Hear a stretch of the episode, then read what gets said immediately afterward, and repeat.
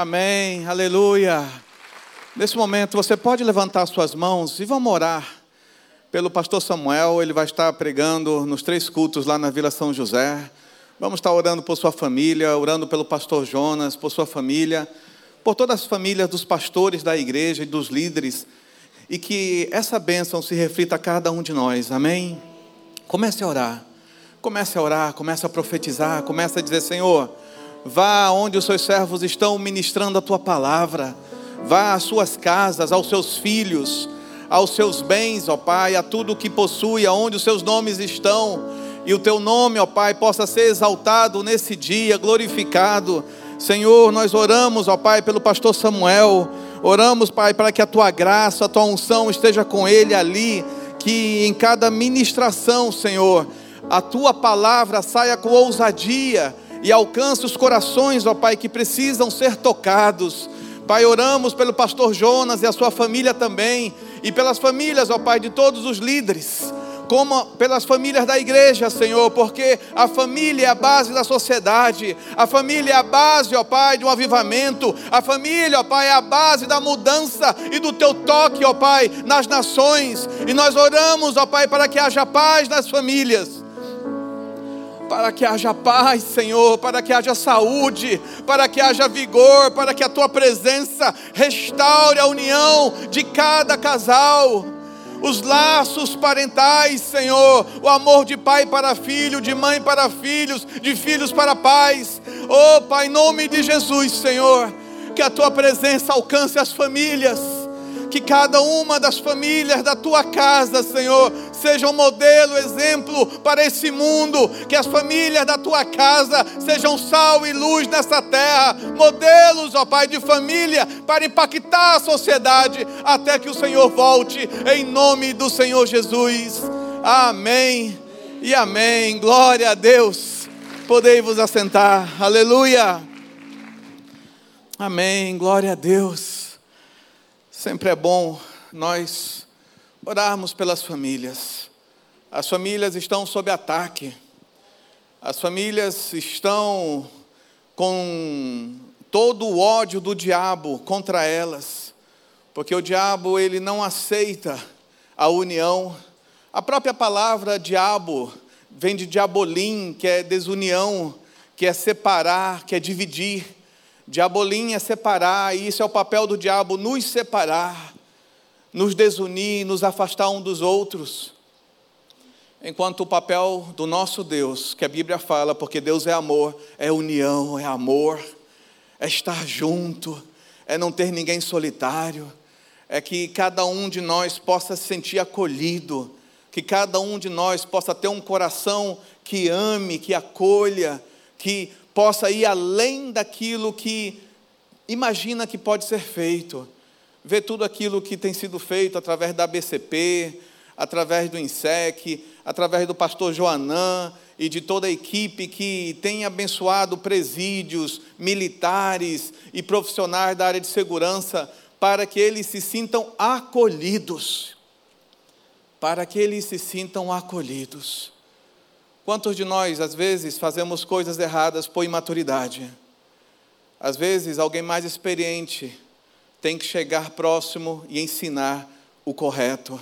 E esse é o nosso papel: é chegar próximo, acolher, não julgar, mas acolher, para que o outro aprenda de uma forma mais sábia a fazer as coisas. E esse era o papel das parábolas de Jesus. Quando Jesus ele falava uma parábola, ele falava para que as pessoas pudessem entender e praticar aquilo que ele estava ensinando.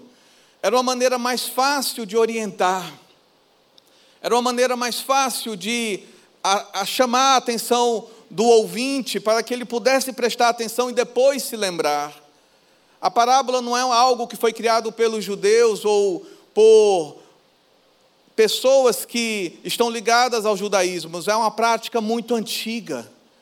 Só para vocês entenderem, vocês já devem ter lido os contos de Esopo. Os contos de Esopo foram 400 anos antes de Jesus.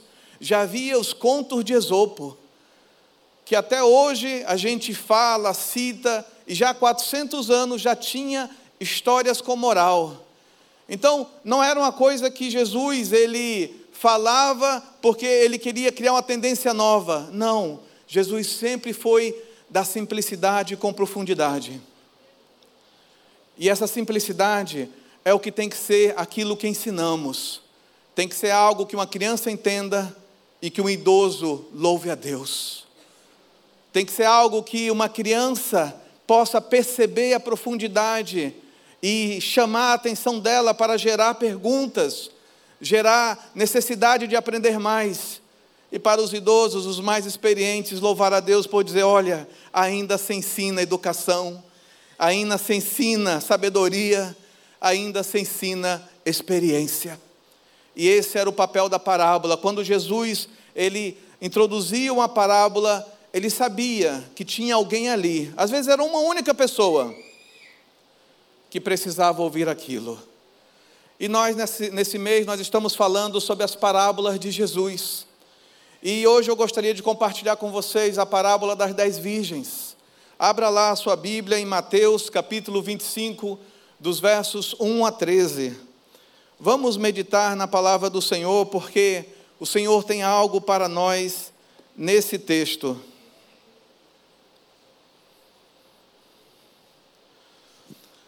A parábola das dez virgens é uma das parábolas mais conhecidas da história. Todo mundo já ouviu de alguma forma essa parábola. Todos abriram a Bíblia? Quem abriu diz amém. amém. Oh, glória a Deus. Então vamos ler. Versículo 1 diz assim: Então o reino dos céus será semelhante a dez virgens ou damas de honra, que tomando as suas lâmpadas, saíram a encontrar-se com o noivo. Cinco dentre elas eram nécias, tolas, e cinco prudentes, sábias. As nécias ou tolas, ao tomarem as suas lâmpadas, não levaram azeite consigo. No entanto, as prudentes ou sábias, além das lâmpadas, levaram azeites nas vasilhas.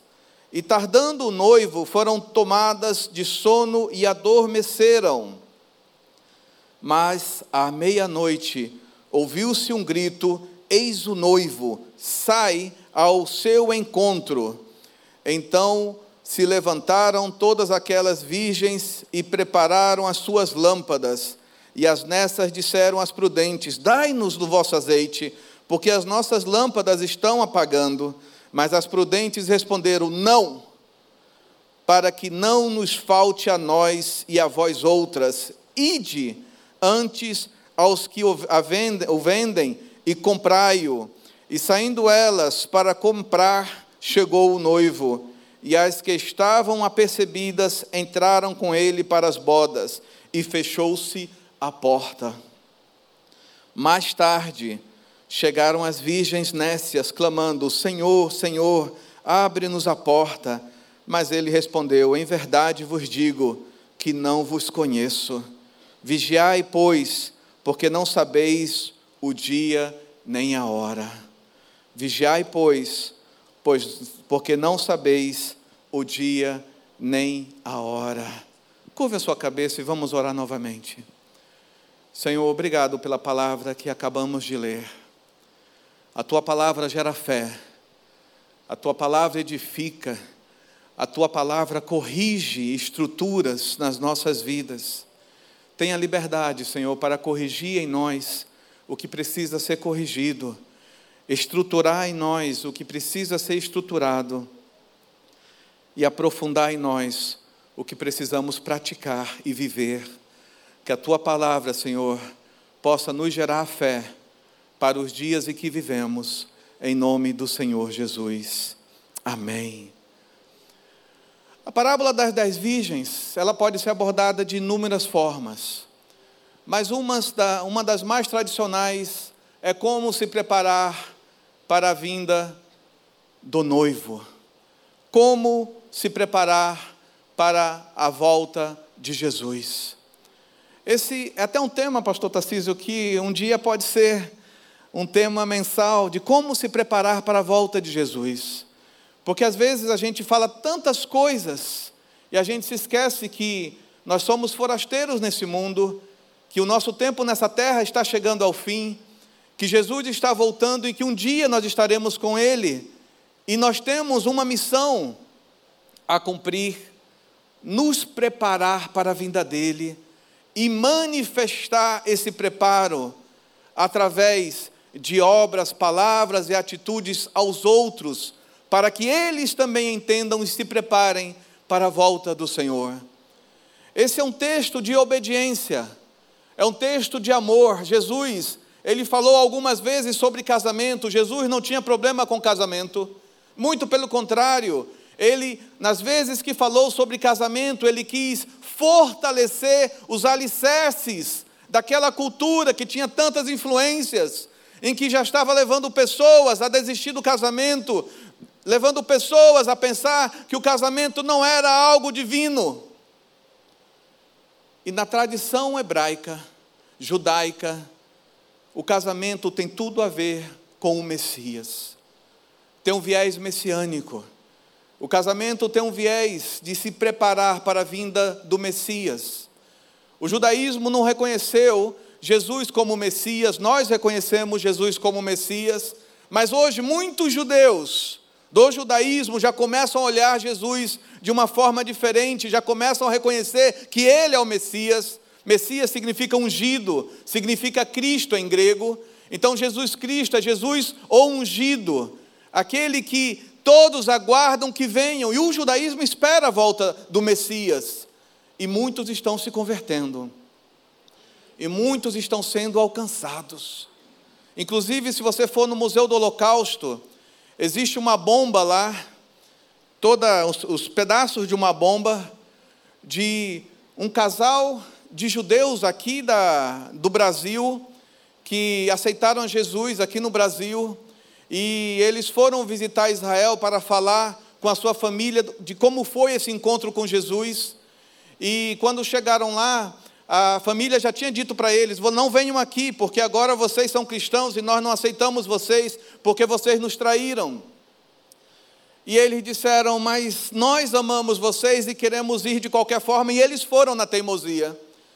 E quando chegaram lá, estava tendo um alvoroço, um alvoroço enorme, havia vários helicópteros de, de canais de televisão, havia mídia por todos os lados, o exército israelense estava por todos os lados, e quando eles chegaram lá, na, na casa deles, eles perguntaram: o que está havendo?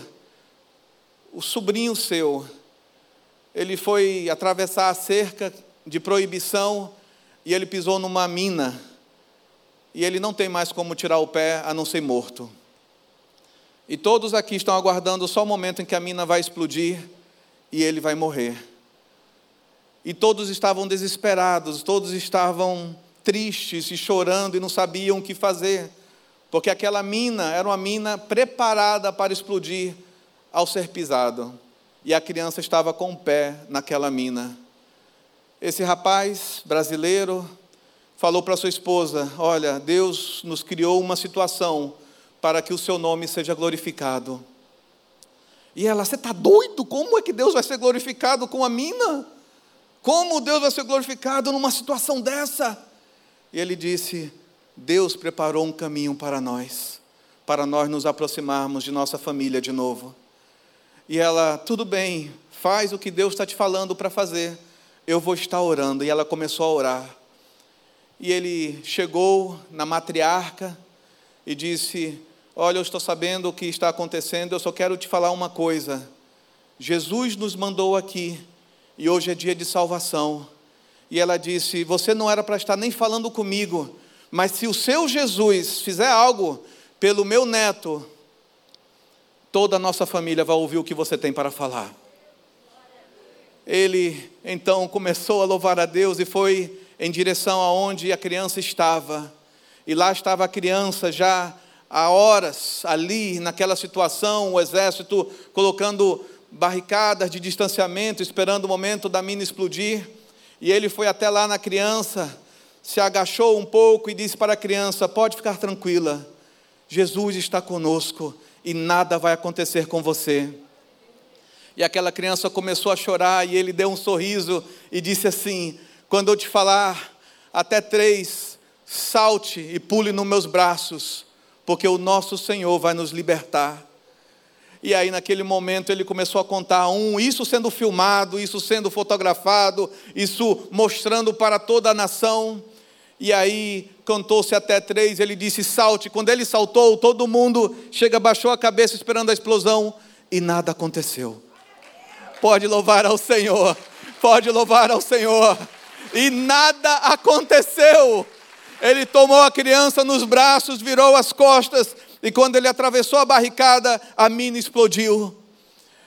E aí todos ali testemunharam do poder de Deus. E se hoje você vai no Museu do Holocausto, lá está essa mina. E a mina diz assim: o milagre do Senhor em Israel está lá para todos verem. E foi por um homem que foi testemunhar de Jesus para a sua família.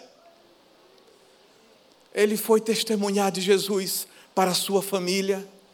E nessa parábola, que é uma parábola em que mostra que o casamento é mais do que um casamento, todo casamento é um sinal apontando para a volta de Jesus. Por isso, grande é a nossa responsabilidade quando nós fazemos um casamento ou celebramos um casamento, porque nós estamos apontando para a volta do Senhor. E nós oramos para que todo casamento que nós celebramos se mantenha firme, se mantenha no Senhor, para que não haja divórcio, porque o divórcio não vem do Senhor.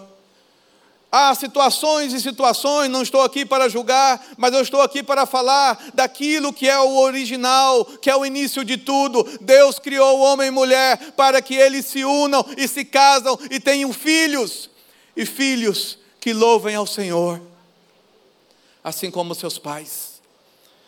O casamento na tradição judaica, ele tem esse viés messiânico de esperar a volta do Senhor. A palavra hebraica, Aharit Ha-Yamin, que é os dias finais, é uma palavra de celebração de casamento também, porque aponta na consumação da união entre homem e mulher, e assim será quando Jesus voltar será a consumação daquilo que ele prometeu à sua igreja, que a igreja representa a noiva de Cristo, que a igreja, como noiva de Cristo, está aguardando a volta do seu noivo. A igreja não está só, você não está só. A igreja tem um dono, a igreja tem um Senhor, a igreja tem um noivo, e o noivo que a ama, e o noivo que se entregou por ela. Nós não estamos sós, pode aparentar nesse mundo de tantas notícias ruins, que Deus está longe, mas Deus não está longe. Deus, Ele sabe de todas as coisas, Deus é um estrategista, Deus é alguém que entende de sabedoria, Ele é sábio, Ele é o Pai da sabedoria. Eu gosto de uma frase de Peter Drucker, pai da administração moderna, que ele diz assim: o conhecimento tem que ser melhorado, desafiado e aumentado constantemente, ou ele desaparece. O conhecimento tem que ser exercido, porque se nós não exercemos o conhecimento em prática, nós esquecemos. Aprenda Excel e pare de usar. Com o tempo você não vai saber mais usar. Aprenda algo e deixe lá no lado, lá na gaveta. Com o tempo você não vai saber mais como utilizar, mais como fazer. Você vai ter o conhecimento interno que um, no momento que você voltar a praticar vai vir mais rápido, mas não na mesma agilidade como antes. E assim é a vida cristã. A vida cristã é um exercício de conhecimento contínuo. Se nós não colocamos em prática determinadas coisas que aprendemos quando aceitamos o Senhor Jesus, elas vão ficar atrofiadas, elas vão ficar enferrujadas, elas vão ficar desengonçadas nas nossas vidas. E aí por isso que nós vamos encontrar inúmeras pessoas que vão vir até nós dizendo: "Ai, pastor, como é difícil orar. Como é difícil jejuar. Como é difícil ler a Bíblia. Como é difícil louvar a Deus. Ai, pastor, não sei nem mais como ir para a vigília. Como é difícil ir para a vigília. Note que está atrofiando, está ficando mais difícil. E quanto mais nós deixamos de lado as boas práticas que fundamenta os alicerces da vida cristã, mais tendemos a nos esfriar na fé. Mais tendemos a absorver a cultura do mundo, mais caminhamos na direção da apostasia, mais nos, nos direcionamos para aceitar complacentemente coisas que são antibíblicas, nos tornando progressistas, nos tornando politicamente corretos, nos tornando pessoas que não quer se posicionar contra aquilo que a Bíblia diz que está errado, que é pecado. Não é que eu vou sair por aí atirando em todo mundo e dizendo pecado, está condenado, vai para o inferno. Não é assim. Mas nós temos que ter identidade. Nós temos que ser posicionados naquilo que cremos nós aguardamos o nosso Senhor e nesse aguardo nós temos que estar posicionados como noiva do Senhor, sem mácula e sem ruga, uma pessoa que não vai se vender a outros, não vai ser infiel e não vai se trocar por outros deuses ou outros senhores. Isso é fidelidade, isso é amor. A parábola das dez virgens é uma parábola de amor, em que os dois estão se preparando. Aqui mostra o lado da noiva e das damas de honra. Porque na tradição judaica, aí você pode dizer, ai pastor, mas eu já vi tantas formas de se fazer casamento judaico. E é verdade. Há muitas formas. Até porque cada tribo tinha o seu jeito de fazer um casamento judaico. E não era errado. E na Idade Média, muitas coisas foram absorvidas no casamento judaico. Mas no final das contas, a essência do casamento era o mesmo: aguardar a volta do Messias, se preparar para a volta do Senhor. Eu gosto desse autor, Michael Asheri. Ele escreve sobre o judaísmo vivo e é um dos livros mais lidos na Yeshiva. Yeshiva é a escola talmúdica, onde se prepara para ser rabino, e ali você estuda muito desse material do Michael em que ele ensina sobre as tradições da Idade Média, as tradições talmúdicas antes da Idade Média. E tem muitas formas de fazer o casamento. Mas quando a gente olha para o que Jesus está falando aqui, ele aponta para duas coisas muito interessantes. Principalmente porque todos que estavam ali ouvindo entendiam o que ele estava falando, porque era o contexto daquela época. Quando o casamento ia acontecer, o noivo se ausentava para preparar tudo para receber a noiva. Alguns dizem que ele iria trabalhar para preparar a casa, preparar a terra, preparar tudo para receber a noiva em sua casa. E Jesus, até ele fala lá em João: Eis que eu vou para o Pai e vou preparar lugar para vós, porque onde eu estiver, vocês estarão também porque na casa de meu pai há muitas moradas. Jesus ele fala que ele vai preparar. Isso é um viés de casamento, é um viés de obediência e preparo. E havia uma outra tradição que dizia o seguinte: quando o noivo se ausentava, ele se ausentava porque ele queria garantir que o dote seria pago. Nenhum casamento era feito de graça. Todo casamento tinha um sacrifício por parte do noivo. Todo casamento tinha um dote a ser pago, quer fosse um, um anel precioso sem pedras, não podia ter pedras, era só o anel para mostrar o valor daquela peça mineral, ou se trazia, quando se era humilde, uma moeda, e dava aquela moeda para a noiva, e a noiva poderia dizer sim ou não, eu aceito ou não aceito. Havia muitas maneiras de se fazer. Mas enquanto o noivo estava se preparando, a noiva também estava se preparando. Ela ia para a sua casa, geralmente a casa dos pais, e ali ela chamava as suas amigas, que eram as suas damas de honra, e ali elas se preparavam para o retorno do noivo, para que houvesse o casamento. E as damas de honra, elas sabiam que por estarem ali, elas tinham que aguardar o momento em que o noivo seria anunciado. E o momento em que o noivo fosse anunciado, elas teriam que pegar as suas lanternas, as suas lâmpadas, porque a maioria dos casamentos judaicos é à noite.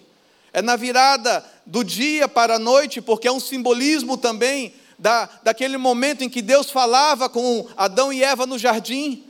Toda virada do dia, Deus ia e falava com Adão e Eva, e na tradição judaica, era naquele momento que você tinha que se casar e se tornar um para falar com o Senhor. É grandioso, né? Bonito isso. É um simbolismo maravilhoso. E todos ficavam naquela expectativa. Mas, devido às circunstâncias, o noivo podia atrasar, mas ele nunca passava da meia-noite todos sabiam que até meia-noite o noivo viria. E aí há um outro mistério também, que eu não quero entrar nessa questão agora, mas o casamento ele refletia todo um preparo, toda uma obediência do lado do homem e do lado da mulher. E isso é algo para as nossas vidas hoje. Se um casamento está indo mal, é porque os dois estão indo mal. Ai, pastor, mas não é assim, você tem que ver a situação. Meus queridos, vocês são um só corpo. Vocês são um só corpo quando vocês são casados. Se o casamento dá certo ou dá errado, a culpa é dos dois. Não importa as circunstâncias, não importa, sabe, os motivos. Quando nós nos casamos, nos tornamos uma só carne. E como uma só carne, nós temos que zelar pelo outro, nós temos que lutar pelo outro, nós temos que buscar que Deus faça algo pelo outro. Ai, pastor, mas há situações difíceis, e quando o homem bate na mulher, chame a polícia, manda prender. Existe a justiça para isso. Ninguém tem que apanhar. A violência é contra a palavra de Deus, Deus não está na violência. Chame as autoridades. Você não tem que pensar, mas eu tenho que suportar a pancada, pelo amor de Deus, você não está num ringue de MMA, você não está no UFC para ficar recebendo pancada, você está ali para aprender a crescer junto, e crescer junto não é fácil. Mas nós temos que aprender a prudência, e a prudência é esse preparo, é para nós olharmos para cada um de nós, e olhando para cada um de nós, nós possamos identificar coisas que tenhamos que abrir mão. Nietzsche, filósofo Nietzsche, ele tinha muitas coisas cabeçudas, erradas, mas às vezes ele acertava em algumas coisas. E uma das coisas que ele acertou foi quando ele falou que casamento, ele falava para as pessoas que iam casar. Ele falava assim: casamento é você pensar se você vai continuar conversando com a pessoa com quem você vai casar daqui a 30 anos. Se daqui a 30 anos você tiver ainda interesse de conversar com a outra pessoa, é porque você quer estar casado. Sem conversa, sem diálogo, sem comunicação, não há casamento. Muitos casamentos se esfriam porque a gente parou de rir juntos, parou de falar bobagem juntos parou daquela juventude que nos fez estar juntos, que nos uniu, daquelas coisas que você olhava e você ria e via a imaturidade, mas era uma imaturidade engraçada, em que vocês estavam aprendendo e tentando aprender, descobrindo um ao outro. Hoje nós estamos muito sérios, muito sem graça. Parece que o tempo vai passando e a gente vai ficando sem graça. Meus queridos, a gente tem que voltar a ter essa alegria do Senhor, temos que voltar a, a louvar ao Senhor pela nossa salvação, temos que voltar a olhar para Deus e dizer: Senhor, muito obrigado porque tu me despertas, muito obrigado porque a saúde que eu tenho me faz fazer muita coisa. Nós temos que louvar a Deus, isso tudo reflete no casamento, sabe, os filtros, aquilo que você tem que falar um para o outro, você conhece o outro, você sabe o que tem que falar um para o outro, porque às vezes a gente fala coisas que tira o outro do sério ou rouba a paz do outro. Tome cuidado com o que você fala e na hora que você fala. Quando Jesus ele fala dessa parábola, ele fala exatamente sobre isso, que há um preparo, que há um trabalho, há um esforço, e esse esforço é contínuo, porque o noivo vai chegar a qualquer momento. E o noivo dá sinais da sua volta, há sinais da volta de Jesus por todos os lados, ele não deixa-nos a cego. Ele nos dá os sinais para que possamos entender que a sua vinda está próxima.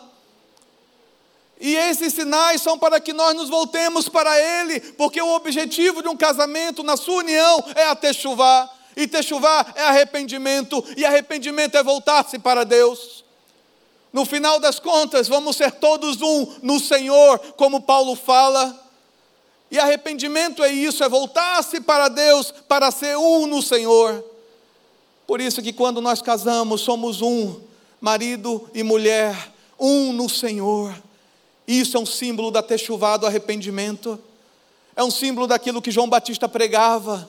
É um símbolo do que Jesus começou a pregar após a morte de João Batista. E Jesus começou a pregar: arrependei-vos, porque está próximo o reino dos céus. Sem arrependimento, nós não experimentaremos o reino dos céus. Sem arrependimento, nós não estaremos vivendo a presença do Espírito Santo em nossas vidas. No livro de Hebreus fala: sem santidade ninguém verá a Deus. Santidade é separar-se. Estamos nesse mundo, mas nós temos que nos separar de tudo aquilo que é contrário à palavra do Senhor. Temos que nos separar de tudo aquilo que provoca o pecado temos que nos separar de tudo aquilo que nos conduz a entristecer o Espírito Santo. Isso é o preparo da igreja, isso é o preparo para a volta do Senhor. Jesus, lá em Hebreus e lá em Romanos, fala que ele vive a interceder por nós. Lá em Romanos 8 diz que o Espírito Santo intercede por nós com gemidos inexprimíveis porque Ele sabe que nós enfrentaríamos lutas e batalhas e dificuldades. Nenhum casamento é fácil. O nosso preparo até o Senhor voltar não é fácil, mas nós temos que entender que é possível nós começarmos certos e terminarmos errados. E essa parábola é o que Jesus quer mostrar que você pode estar sabendo de tudo, citando versículos decorados, louvando a Deus, mas de repente você menosprezar o preparo, como aconteceu com as virgens. Elas sabiam o que tinham que fazer, elas sabiam o que tinham que fazer, nenhuma delas foi pega de surpresa. Primeiramente, sabiam que para você fazer azeite, você tinha que pegar as azeitonas e lavar as azeitonas. Você não podia esmagar as azeitonas sujas. Elas tinham que ser lavadas com água e água limpa, para que você passasse para o segundo processo. E essa lavagem é aquilo que nós falamos da palavra do Senhor. Essa lavagem, essa purificação é que a palavra do Senhor nos faz todos os dias quando nós lemos a Bíblia. Todos os dias, quando nós lemos a Bíblia, nós somos purificados pela palavra do Senhor. E tem gente que ora, Senhor, enche-me do teu espírito, manifesta a tua unção, sem a palavra de Deus. Unção sem palavra de Deus é imitação, é fraude. O diabo, Lúcifer, ele tinha a sua unção, mas preferiu a unção sem a palavra de Deus, e ele caiu. Porque muitos líderes caem porque se afastam da palavra de Deus.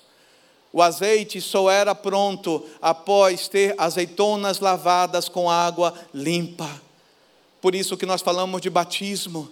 Batismo é um sinal, batismo é uma declaração pública daquilo que nós estamos confessando e acreditando que Jesus é o Senhor e Salvador de nossas vidas. Por isso que o batismo é importante. Por isso que Jesus foi batizado. Jesus poderia ter dito: Não, eu não quero ser batizado. Mas lá em João diz que ele era o Verbo. E como Verbo, a palavra, ele sabia o que a água purificava. Ele sabia o que a palavra purificava. Ele sabia que o sacrifício dele iria purificar a cada um de nós de todos os pecados. Ele sabia disso. Todo um simbolismo, todo um preparo para nos ensinar a como nos preparar para a volta do Senhor. E aí, você tem cinco virgens prudentes que trouxeram as suas lâmpadas, prepararam as suas lâmpadas e além de preparar suas lâmpadas, ainda trouxeram vasilhas com óleo extra. Ainda trouxeram vasilhas com óleo extra. Muitos de nós, muitas vezes, por estar muito tempo na igreja, a gente acha que pode servir a Deus de qualquer forma. Ah, não tem problema, eu posso assistir o culto agora só remotamente, porque não tem problema. Meus queridos, adorar a Deus, servir a Deus é congregação junta, é gente com gente. Há momentos em que você vai estar gripado, em que você vai estar doente, pode assistir remoto, mas se depender de você, queira estar junto, queira ter contato, queira aproximação um do outro, porque é na aproximação que nós temos comunhão, e tendo comunhão é que ideias surgem, milagres acontecem e coisas novas podem surgir. Quantas coisas podem surgir na comunhão? Eu já falei isso antes aqui, que o problema é que a igreja moderna, ela não quer mais comunhão, ela quer network. E network não é bíblico. Porque network é algo que eu faço com interesse para ter uma vantagem. E isso acontece no mundo secular, e isso acontece no meio do trabalho. Você se aproxima das pessoas com interesse para alcançar algo, mas na igreja não deve ser assim. Você se aproxima porque você ama, você se aproxima porque quer edificar e ser edificado. Você se aproxima porque quer abençoar. Ai, pastor, e o network? O network é o network, meus queridos, não é comunhão. Talvez seja esse o nosso problema hoje. Nós queremos ter network com Deus, ter uma relação, uma relação com Deus só com a vantagem que nós podemos tirar da nossa aproximação de Deus nós perdemos a comunhão, nós perdemos o devocional, nós perdemos a alegria de buscar ao Senhor e nos preparar para Ele diariamente. Você deve estar olhando, ai pastor, mas eu estudei tanto sobre network. Meus queridos, a cultura secular, nós temos que aprender. Separar aquilo que não edifica daquilo que edifica. Não, não fique achando estranho eu falar essas coisas. Porque você não vai aprender Excel lendo a Bíblia.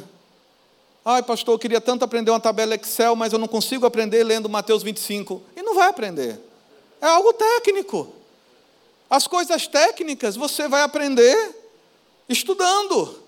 Por isso que nós estudamos para nos formar, por isso que nós estudamos para aprender, por isso que nós, quando estamos nos preparando para pregar, nós lemos, buscamos e vamos até onde podemos ir para trazer o melhor que a gente pode trazer para edificar.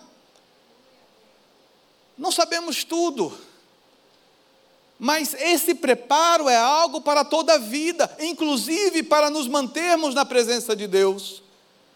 E muita gente está deixando essa alegria de se manter na presença de Deus, está trocando a sua vida de bênção com Deus por um prato de primogenitura, uma promoção. Ah, eu não posso receber promoção? Pode, mas cuidado, porque quanto mais alto você sobe, maior é a queda. Vigie, vigie. Vigie, porque o Senhor não tem problema nenhum de nos colocar nos lugares altos, mas uma vez chegando lá, não venda a sua primogenitura, não se cale, não pegue os hábitos da sociedade, os hábitos mundanos e comece a assimilar.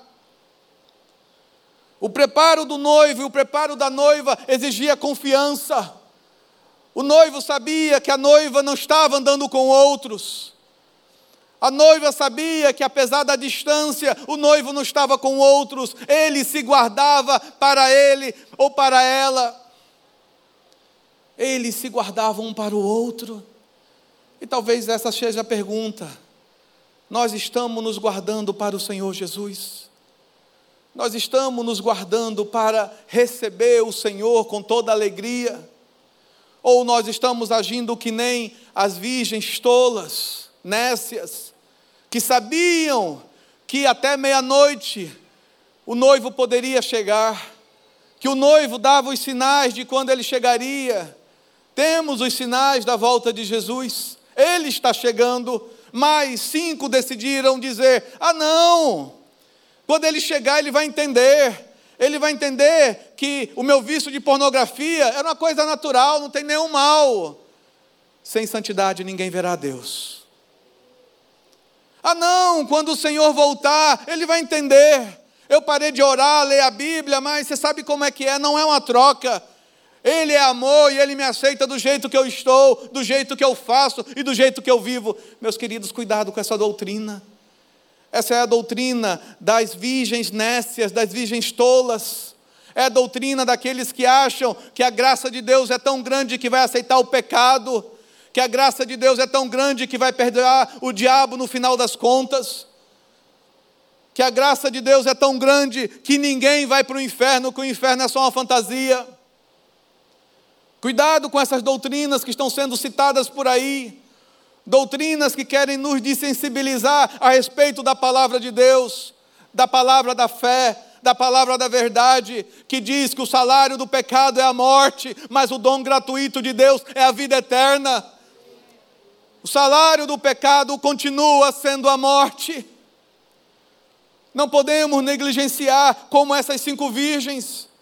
E você diz, ai pastor, mas eu estou estudando, eu estou lendo, eu estou aprendendo, isso que o senhor está falando não tem nada a ver.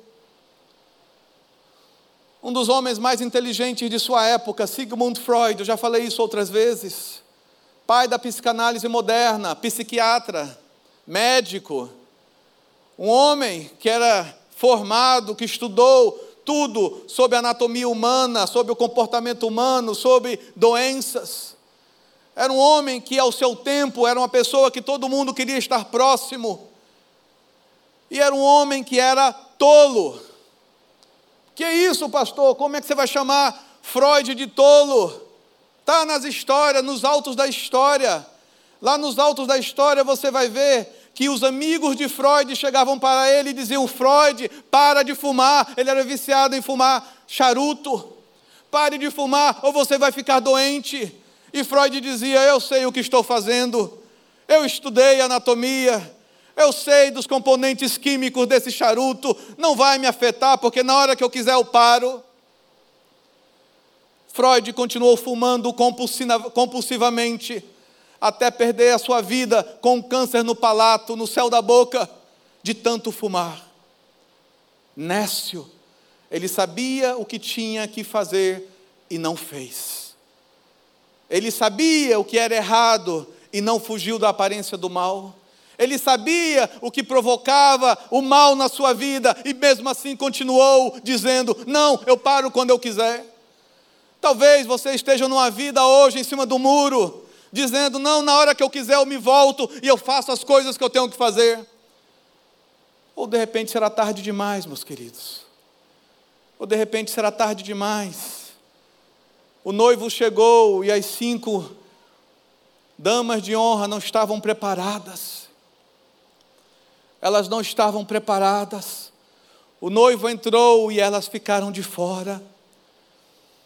E ai de nós se isso acontecer com algum de nós, que isso não aconteça conosco, que isso não venha sobre as nossas vidas, pelo Senhor não nos achar despreparados. Deus não quer esse mal para ninguém, mas é uma escolha individual. Prepara-te para encontrares com teu Deus, Amós 4,12. Prepara-te, prepara-te para te encontrar com o seu Senhor. Como estamos nos preparando? Como estamos crescendo a nossa musculatura espiritual? Como nós estamos lutando pela salvação? Como nós estamos crescendo de fé em fé? Certa vez Jesus disse: Será que quando eu voltar encontrarei fé na terra? E essa fé não era em relação àqueles que não o conheciam, era em relação aos que o conheciam, mas estavam se esfriando na fé, estavam se apostando da fé, estavam começando a viver uma vida em um pé no mundo, um pé na igreja, a achar natural as coisas do mundo, achar natural a convivência do santo e profano. Hoje é muito santo e profano. As pessoas que nós aconselhamos, muitas delas estão passando por dificuldades porque elas abaixaram a guarda e começaram a ser tolerantes com aquilo que Deus já falou para elas que não sejam tolerantes. Ai, pastor, mas é só um happy hour. É só um, um tintim. É só um tintim, pastor, não tem nada demais. E um abismo chama outro abismo, e um mal chama outro mal. E quando você vê Salmos capítulo 1 é negligenciado, bem-aventurado o homem que não se assenta na roda dos escarnecedores. E quando você vê, você está no meio dos escarnecedores, falando mal de pastor, falando mal de igreja, falando mal de irmão, murmurando, criticando e vivendo uma vida que o diabo gosta. Vivendo uma vida de tolo. A lâmpada está se apagando, ninguém está notando a lâmpada está chegando ao seu fim e ninguém percebeu. E o azeite é um símbolo do Espírito Santo. Lá em Eclesiastes fala: em todo tempo sejam alvas as tuas vestes, e jamais falte o óleo sobre a tua cabeça. Em todo tempo sejam alvas as suas vestes.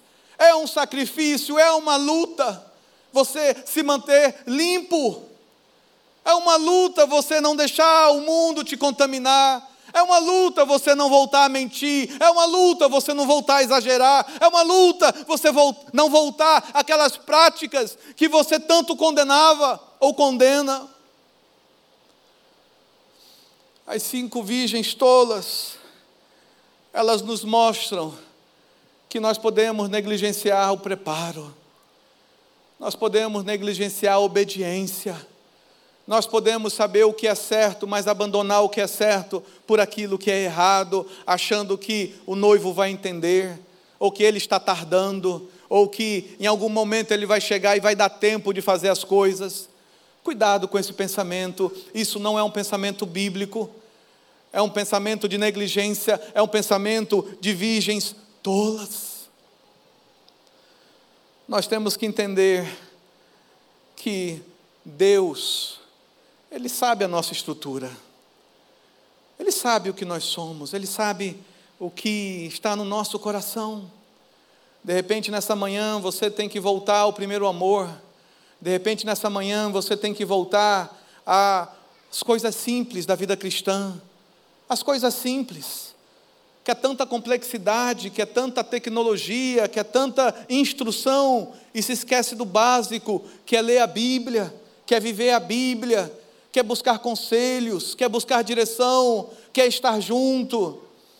Quando o pastor Tarcísio ele fala de células, ele não fala porque ele quer encher o nosso saco, encher as nossas cabeças e perturbar nossas vidas, mas ele quer que a gente entenda que na comunhão há cura, na comunhão há restauração, na comunhão há vida.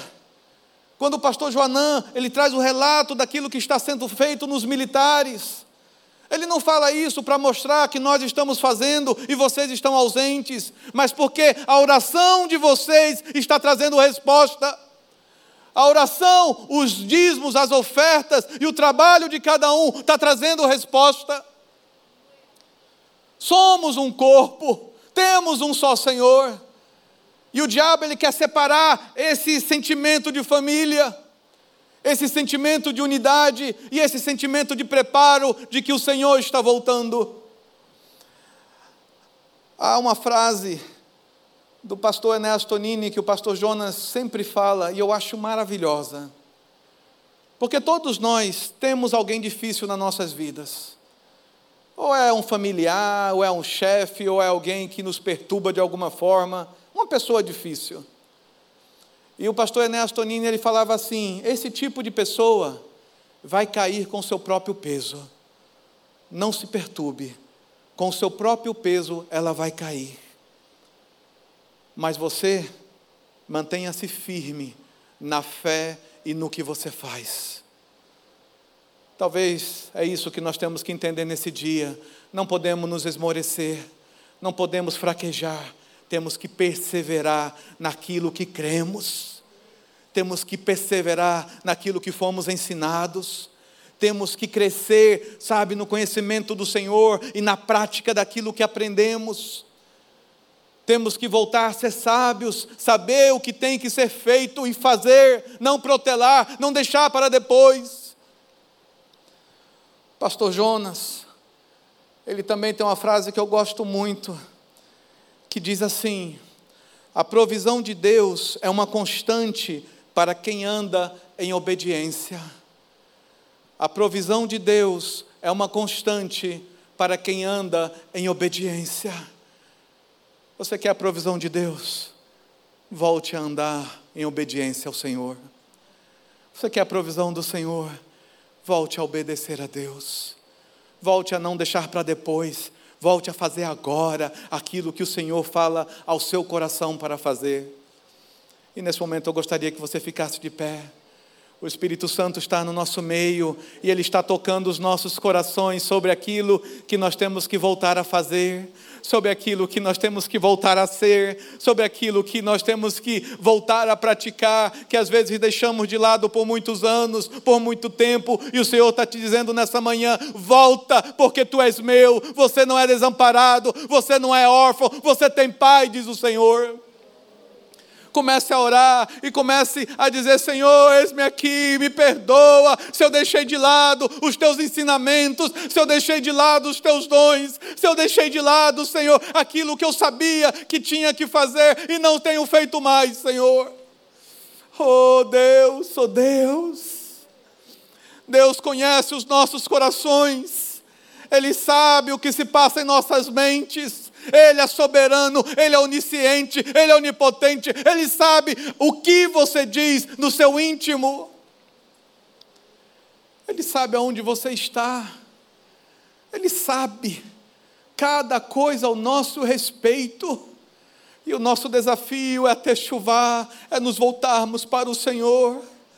O nosso desafio é nós voltarmos a essa alegria de aguardar o Senhor com louvor e preparo e obediência. Oh Deus, eu te louvo, ó Pai, por tua igreja. Eu te louvo, ó Pai, por todos que ouvem essa palavra nesse momento. Senhor, que quer o que quer que esteja acontecendo em suas vidas, ó Pai, que nesse momento tu possa intervir e trazer a tua paz, e trazer a tua sabedoria, e trazer a tua segurança, Senhor, para que vejam que não estão sós nas decisões que têm que tomar, nas atitudes que têm que tomar, nos problemas que têm que resolver, Senhor. Ó Pai, Aqui está a tua família, ó Pai, uma parte da tua família que está espalhada por toda a terra. E essa parte da tua família te busca nessa manhã, Senhor, e te diz que tu és bem-vindo, e que tu és Senhor, e que tu és o noivo que todos aguardam, ó Pai. Oh Pai, em nome de Jesus, Senhor, que nós sejamos encontrados sem mácula e sem ruga, que nós sejamos encontrados fiéis, que nós sejamos encontrados como sal, puro sal, sem ser insípido, sem ser sem sabor, mas um sal que influencia, que toca outros, que modifica, que cura.